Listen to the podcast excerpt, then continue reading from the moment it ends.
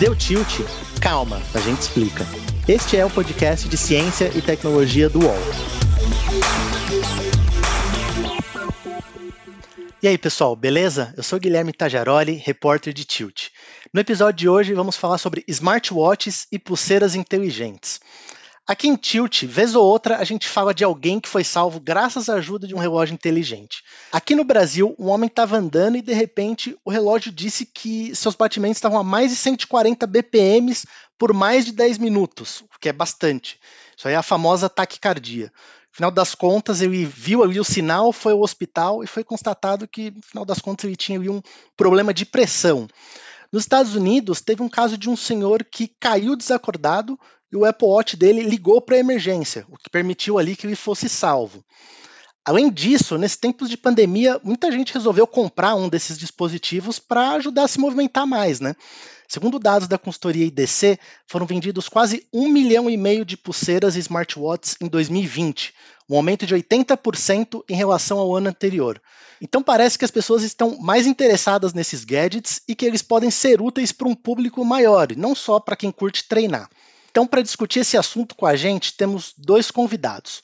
Primeiro é Eduardo Cocubum, que é coordenador do Núcleo de Atividade Física, Esporte e Saúde da Unesp e também professor da Unesp. Tudo certo com você, Eduardo? Olá, tudo bem, Guilherme? Muito obrigado, tá tudo legal aqui graças ao smartwatch, eu tenho um controle né, da minha vida por aqui, mesmo durante a pandemia, e está tudo bem, vai ser um, bate-papo muito legal aqui. Nosso outro convidado é Jader Santana, que é doutorando em Educação Física na área de Biodinâmica do Desempenho Humano pela Universidade Federal de Santa Catarina e especialista em treinamento personalizado. Tudo bem por aí, Jader?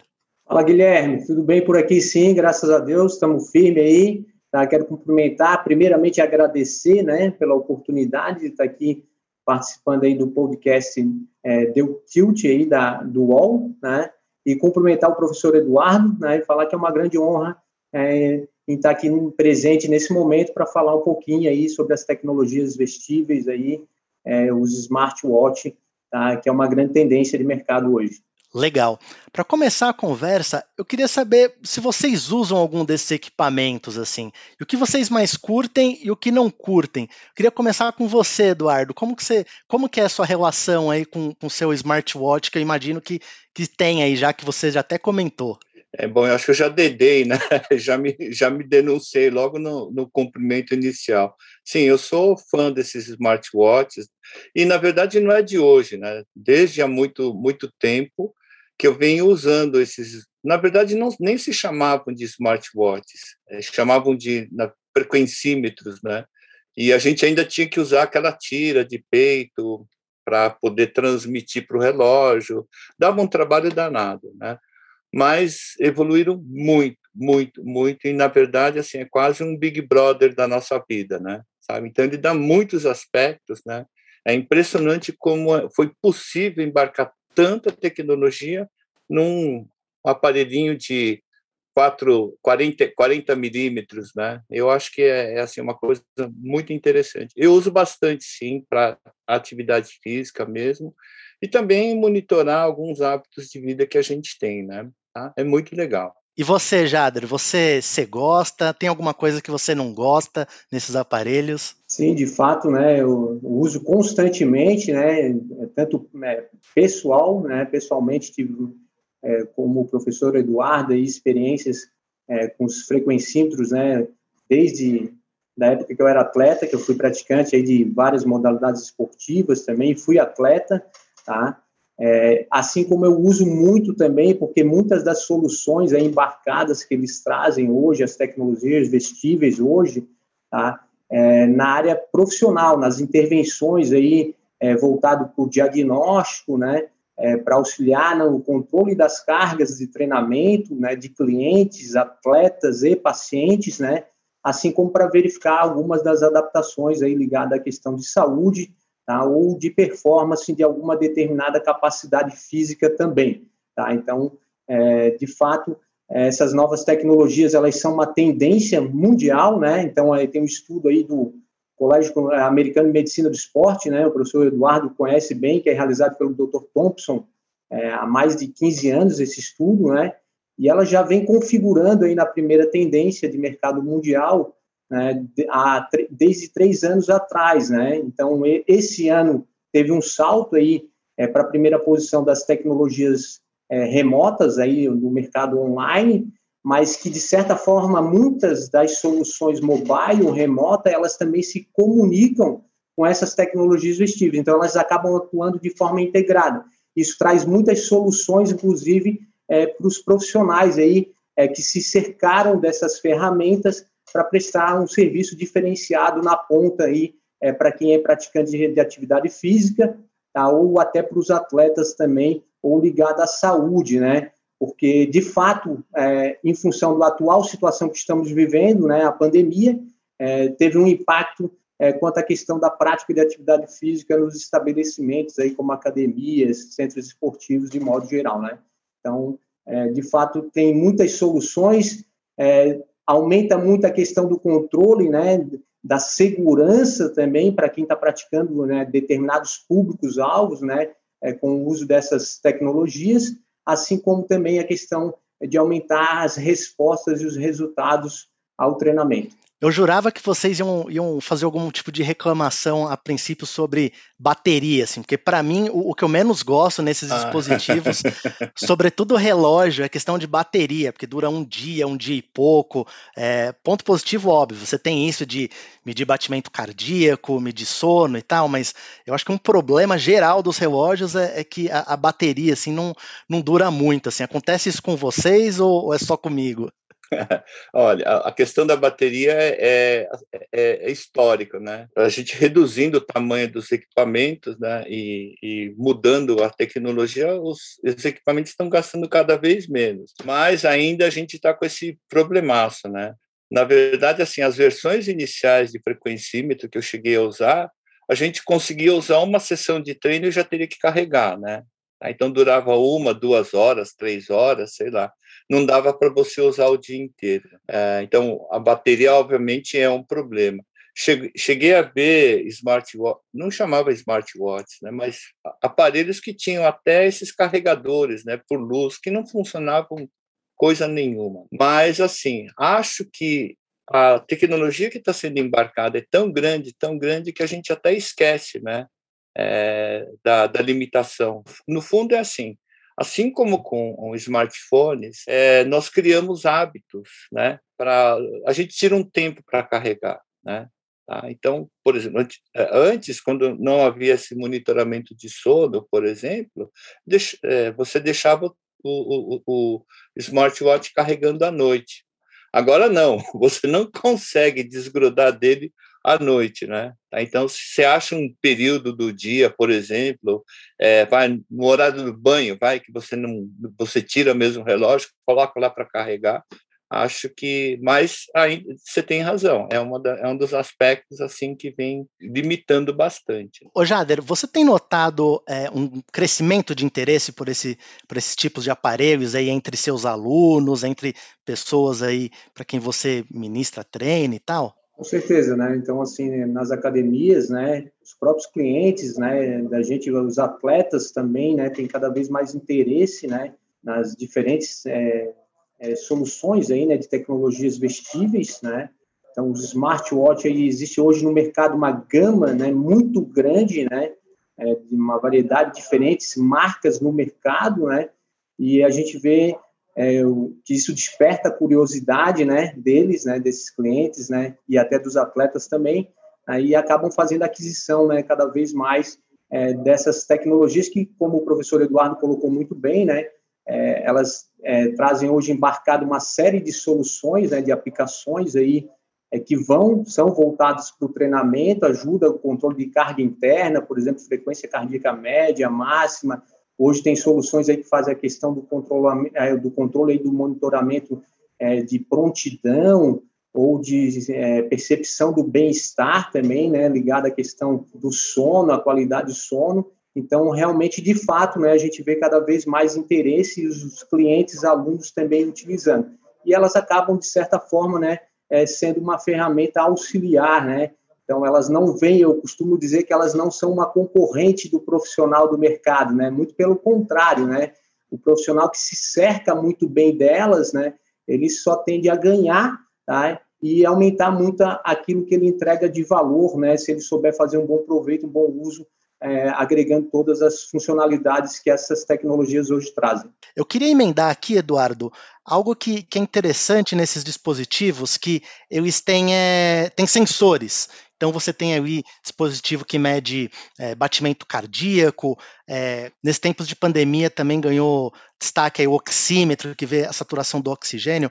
Eu queria que você explicasse um pouco como que funcionam esses sensores, porque na maioria das vezes o que eu vejo, tanto pulseira como smartwatch, você tem ali umas luzinhas ali. É, como que essas luzinhas funcionam? Então, acho que é assim, são várias coisas. Na verdade, antes de chamar smartwatch, a gente tinha as pulseiras de atividade, né? Era uma linha e tinha uma outra linha de frequencímetros que você usava a tira de peito para medir frequência cardíaca. E assim, a gente tinha ali os sensores de atividade. Né? A ideia é o que, que é? Você tem um tipo de acelerômetro. Acelerômetro, o que, que é? Você mede a movimentação né, do pulso. Antes, isso era feito num, num dispositivo que a gente colocava numa cintura, tinha um tipo de martelinho lá dentro que ficava medindo os passos. Né? Isso se refinou e a gente tem agora esses acelerômetros que dão uma ideia né, da movimentação em três dimensões. Então, a gente tem esses sensores. Com esses sensores, a gente tem a possibilidade de contar passos, que era um sonho antigo para caramba, né? custava mil dólares você comprar um, um, um, pedômetro desses, né? antigamente. Né? Hoje você tem isso incorporado no relógio, muita gente nem sabe que tem isso. Né? Então, isso ele mede atividade mecânica. Você levantou, sentou, andou, e hoje eles estão tão sofisticados que eles conseguem até dizer se você tem a passada simétrica ou assimétrica. Então, se você tem o passo direito mais longo do que o esquerdo, por exemplo, tá? ele consegue até dizer isso. Então, esse tipo de coisa está embarcado. E aí, os frequencímetros que a gente usava, essas tiras de peito, vieram aqui para o, o pulso, né? E acho que a grande sacada foi esse, essa tecnologia que chama de fotopletismografia. Basicamente, a gente pega esses aparelhos, se a gente olhar a parte que fica no pulso, ele tem uma luz. E ele joga a luz sobre a pele e, assim, é, ele consegue é, perceber, é, monitorar a quantidade de sangue que passa. Basicamente é o seguinte, né? Se eu, esses, nos smartphones a gente fazia isso, né? faz isso ainda. Você coloca o dedo na câmera, você consegue ver né, a, a luz ilumina e dependendo do aplicativo que você usa, você vê a imagem do seu dedo né, ficando um pouquinho mais vermelho, um pouquinho mais claro. É, essa tecnologia foi embarcada no smartwatch, né? E aí ele consegue é, mensurar né, a quantidade de vezes que você muda de cor, entre aspas. E isso está relacionado com seus batimentos cardíacos, tá? Então, essa foi uma sacada muito interessante, né? No começo era, era imperfeito, você tinha uma luz né, e, um, e um sensor só, isso foi multiplicando, vieram para dois, quatro, seis, né? E mais recentemente colocaram um eletrodo, como se fosse aqueles eletrodos que a gente coloca no peito quando vamos fazer a eletrocardiografia. Com base nessas duas informações, eu tenho uma medida né, mais precisa do batimento cardíaco. Né, tá? Então, tudo isso foi incorporado. Então, eu saio correndo. Ah, e o GPS. O GPS. Quando a gente viu o GPS pela primeira vez, tinha o tamanho de um tablet. Hoje, nesses 4 centímetros de diâmetro, a gente tem tudo isso embarcado, né? Aí, aí, e eram muito caros, né, já esses, esses que a gente usava, esses relógios assim de GPS eram muito caros, muito caros. Então, você coloca tudo isso no mesmo lugar, você tem mapa, você tem alguma coisa para medir sua atividade e alguma resposta fisiológica, né? Isso é um prato cheio para você trabalhar. E aí veio a inteligência artificial. Toda vez que a gente compra esse danado, os nossos dados vão para a nuvem e essa é uma dificuldade que a gente tem. A gente não sabe o que vai para a nuvem, mas o desenvolvedor está espionando você, né? e ele vai desenvolvendo com inteligência artificial, né, algoritmos que percebem o que você faz. Então tem smartwatch, é, smartwatches, esses vestíveis, por exemplo, que conseguem até dizer o que você está fazendo naquele momento. Você está andando, você está sentado, se você subir escada, ou se você está nadando, se você tá, tem vestíveis que conseguem descobrir o estilo que você está nadando, né? se, se sua abraçada está assimétrica. Então, é assim, houve um avanço gigantesco, né? Isso, aí, isso fazer em laboratório, é, alguns 20 anos atrás, nossa, a gente precisava de um laboratório gigantesco para isso. Não está tão refinado quanto um laboratório, mas para uso do consumidor e na nossa atividade profissional, isso é muito legal. Deu tilt e volta já. Game Trends é o podcast do Start Wall em que eu, Bruno Isidro e Letícia Vexel comentamos o assunto mais importante de games da semana. Você pode ouvir o Game Trends no Wall, no YouTube ou na sua plataforma de podcast preferida. Ô Jader, eu queria perguntar justamente para você a questão de, de, precisão assim desses, desses equipamentos, né? É, a gente tem aí relógios e pulseiras aí medindo uma série de coisas. É, o que você pode dizer sobre isso? Assim, lógico, o, o Eduardo já comentou que é, antes você precisava de todo um laboratório, algo super sofisticado, e agora você tem isso no seu pulso. Mas é, a gente pode confiar 100% nisso?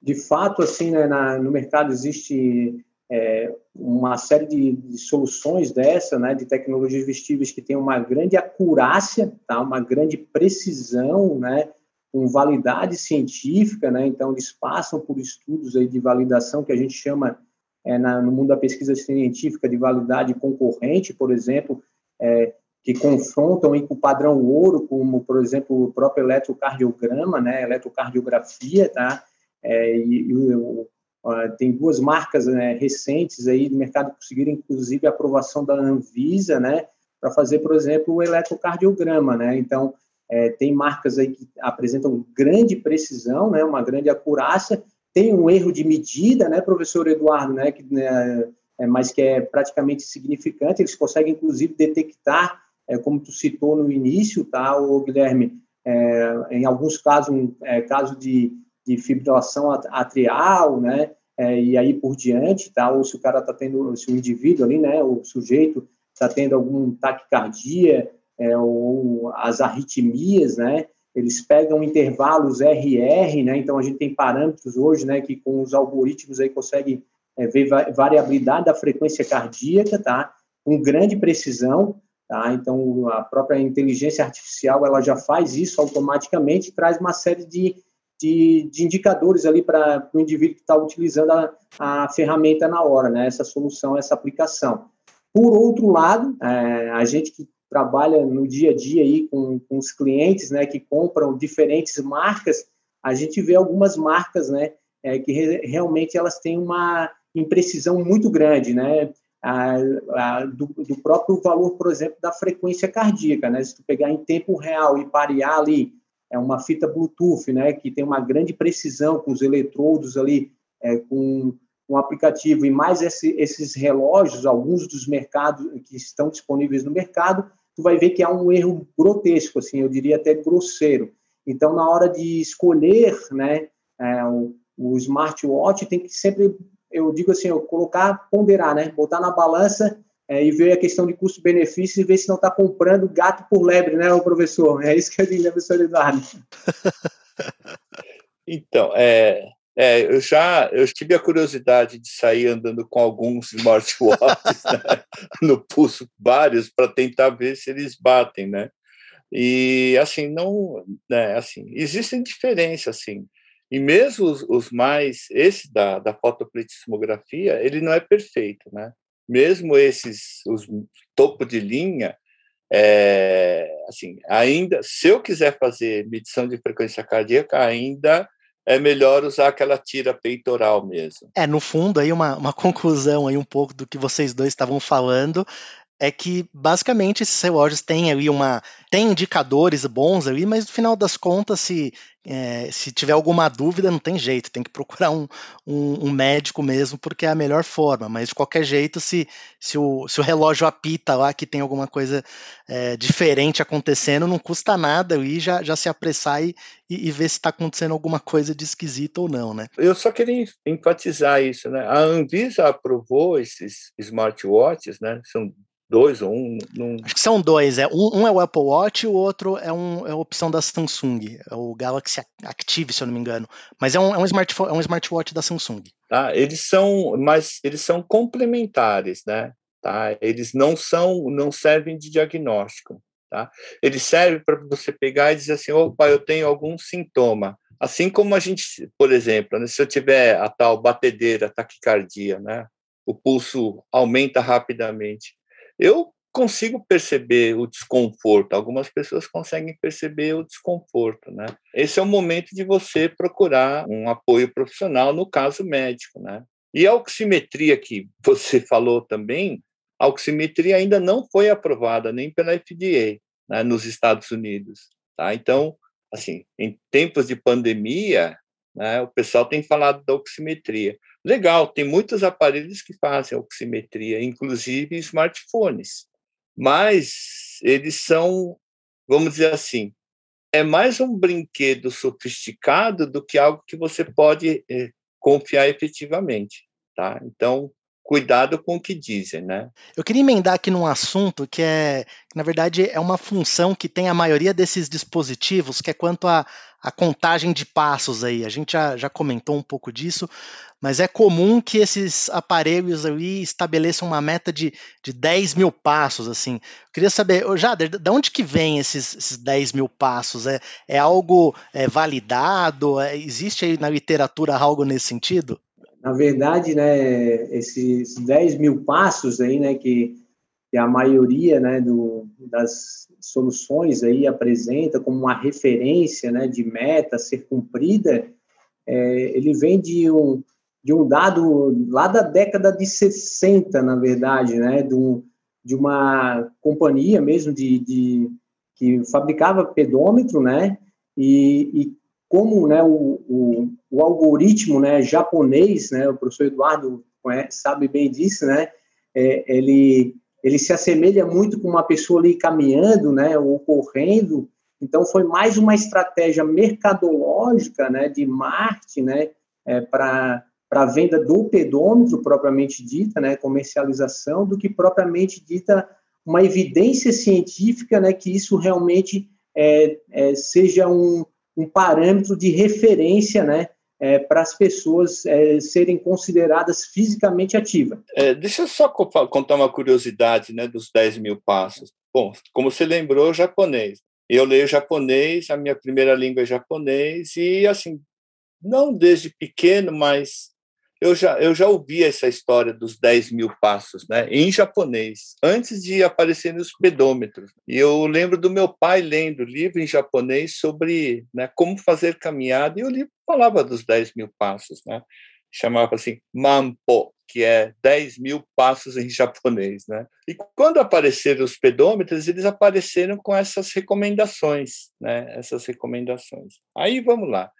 Se a gente usa esses frequencímetros, esses smartwatches e a gente conta o número de passos, é interessante a gente perceber, né? Ele é interessante para a gente conseguir perceber se a gente teve um dia mais ativo ou menos ativo, que varia bastante. Né? 3 mil, 4 mil passos né, por dia, ou 10 mil passos, depende da pessoa. E eu já cheguei a pegar a, a, usar pedômetros e encontrar uma senhora de oitenta e tantos anos dando 20 mil passos num dia. Nossa Senhora! 20 mil é bastante, né? É bastante.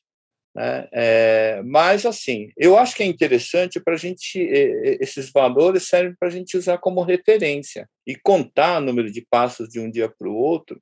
E esse, esse é o problema ou a virtude né, do smartwatch. Né? Ele te monitora, ele diz assim: olha, você está fazendo isso, né, você dormiu menos, você dormiu mais, você dormiu bem, você foi mais ativo hoje do que ontem. Acho que essas informações são importantes.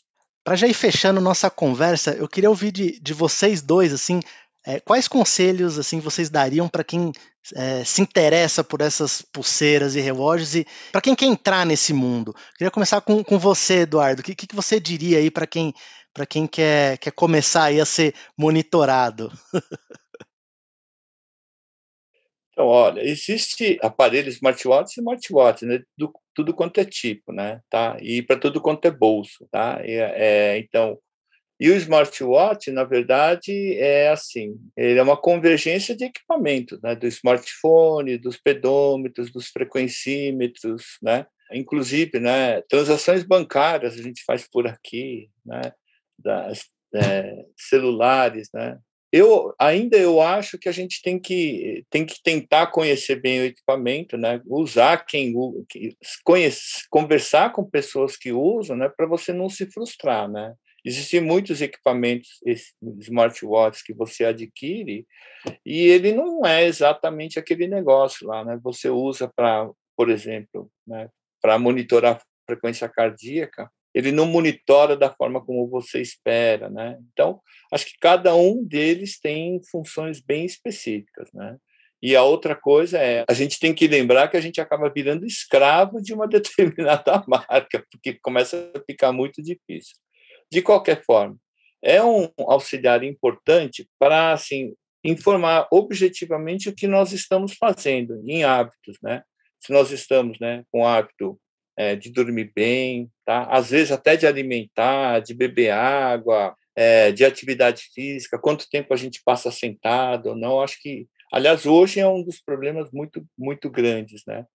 Cada, na verdade, cada meia hora a gente já está quase. Ah, passamos de 30 minutos. Nós, é, nesses 30 minutos, né, é, nós é, são equivalentes a ter fumado um cigarro meia hora sentado, né, tira da gente a, a vida equivalente a fumar um cigarro. Então, e em tempos de pandemia, eles alertam né, sobre isso. Tá? Então, uh, eles são interessantes para a gente monitorar. Né? Nós temos uma ideia que nós estamos fazendo, mas cuidado que a gente pode ficar escravo desse negócio. A outra coisa com relação à privacidade, né? existe um aplicativo de pedômetro é, que foi utilizado para fazer um monitoramento da atividade física no mundo inteiro. Saiu um artigo é, numa, numa revista de prestígio né, comparando vários países do mundo. Né, tá? quantos, né, quantos passos as pessoas dão pelo mundo afora. Né? A gente tem que lembrar que nós estamos mandando dados para eles também. Então, se você tem preocupação com privacidade, né, a nossa privacidade está sendo, né, estão avançando sobre nossa privacidade, né? Mas né? Assim, sabendo desses riscos, eu é, aconselho né, as pessoas que pensem nas opções e utilizem né, a, da melhor forma possível. Existe muita coisa que a gente acaba não explorando, né, mas é, é muito interessante, muito interessante para saber o que nós fazemos, como nós fazemos. Tá? Nesse aspecto, é muito legal. E para você, Jader, o que, que, você diria aí para quem quer entrar nesse mundo aí? Já, já compra o mais caro, compra o mais barato? é, eu, eu acho que eu destacaria primeiro, né, é, eu acho que é extremamente interessante, como o próprio professor Eduardo colocou, né, é para uma, uma, uma, um despertar aí, né, para o início da atividade física, o maior controle é, do estado de bem-estar, é, incentivar a prática de atividade física, né, o estilo de vida da pessoa, então, de fato, é, no primeiro momento, é, para dar esse start, né, e essa conexão aí com, com a atividade física, o exercício físico realmente é super interessante.